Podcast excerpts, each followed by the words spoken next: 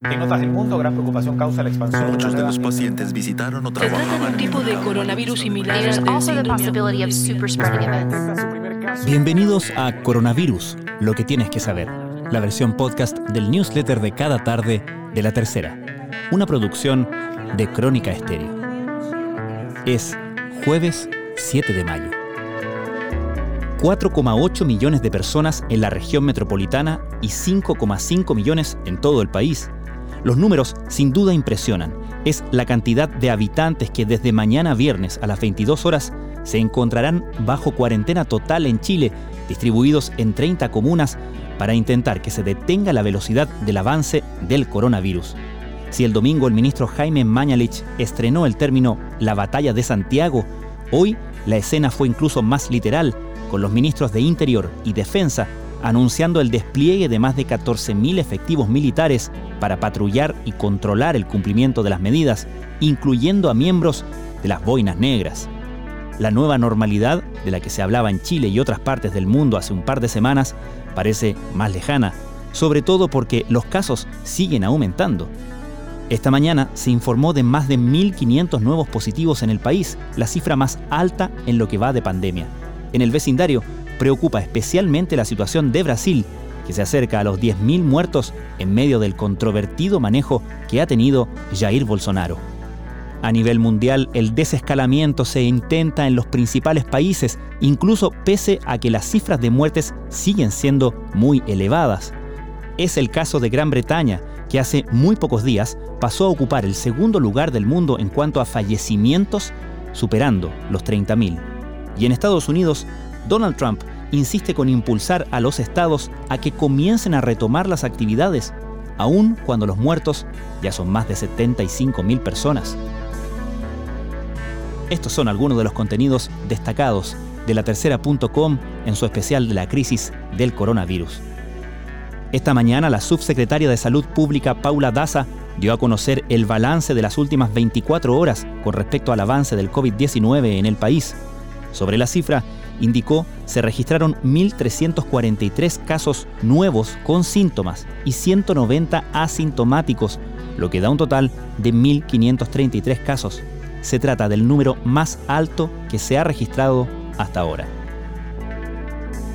Durante los últimos días, Defensa e Interior han sostenido una serie de reuniones de coordinación, tanto a nivel nacional como de la región metropolitana, para coordinar las acciones a seguir para el resguardo de la población frente a la pandemia del coronavirus. Hoy, los ministros Gonzalo Blumel y Alberto Espina informaron que se sumarán 14.000 efectivos militares de carabineros y de la PDI a labores de patrullaje para el cumplimiento del orden público y las cuarentenas. ¿Qué comunas de la región metropolitana estarán en cuarentena y cuáles no desde mañana viernes? Revisa todo el detalle en un mapa interactivo preparado por el equipo digital de la tercera y que contiene información sobre el estado de medidas en cada municipio de la capital. 17 minutos duró la llamada telefónica realizada esta mañana entre el presidente de Estados Unidos, Donald Trump, y el mandatario chileno Sebastián Piñera. El contacto telefónico, según informaron en el gobierno, fue impulsado por el líder norteamericano, quien pidió comunicarse con Piñera para abordar la situación de la pandemia en América Latina, producto del COVID-19. En medio de la polémica surgida después de que Cencosud acordara repartir entre sus accionistas el 80% de sus utilidades del 2019, mientras su filial París se acogía a la ley de protección al empleo, el holding, controlado por Horst Polman, anunció este jueves que decidió retractarse de la decisión de ampararse en el plan y que reintegrarán los recursos pagados a sus trabajadores por el seguro de cesantía. Científicos de la Universidad de Oxford presentaron una investigación, la más grande que se ha hecho hasta ahora sobre los principales riesgos del coronavirus y que recoge la información de 17,4 millones de personas a las que tuvo acceso a través del Servicio Nacional de Salud de Gran Bretaña. El resultado, la evidencia más sólida respecto de los factores de riesgo asociados a la mortalidad a causa del COVID-19, la enfermedad que provoca el nuevo coronavirus SARS-CoV-2, y todo gracias al acceso a datos anónimos pero desagregados. Y hoy empezó a operar Espacio Riesgo como un recinto hospitalario transitorio. El denominado Centro Hospitalario Huechuraba cuenta con 280 camas, espacio para la toma de muestras y una sala de reanimación. Siete pacientes trasladados desde el Hospital Félix Bulnes y San José ya se encuentran en el lugar.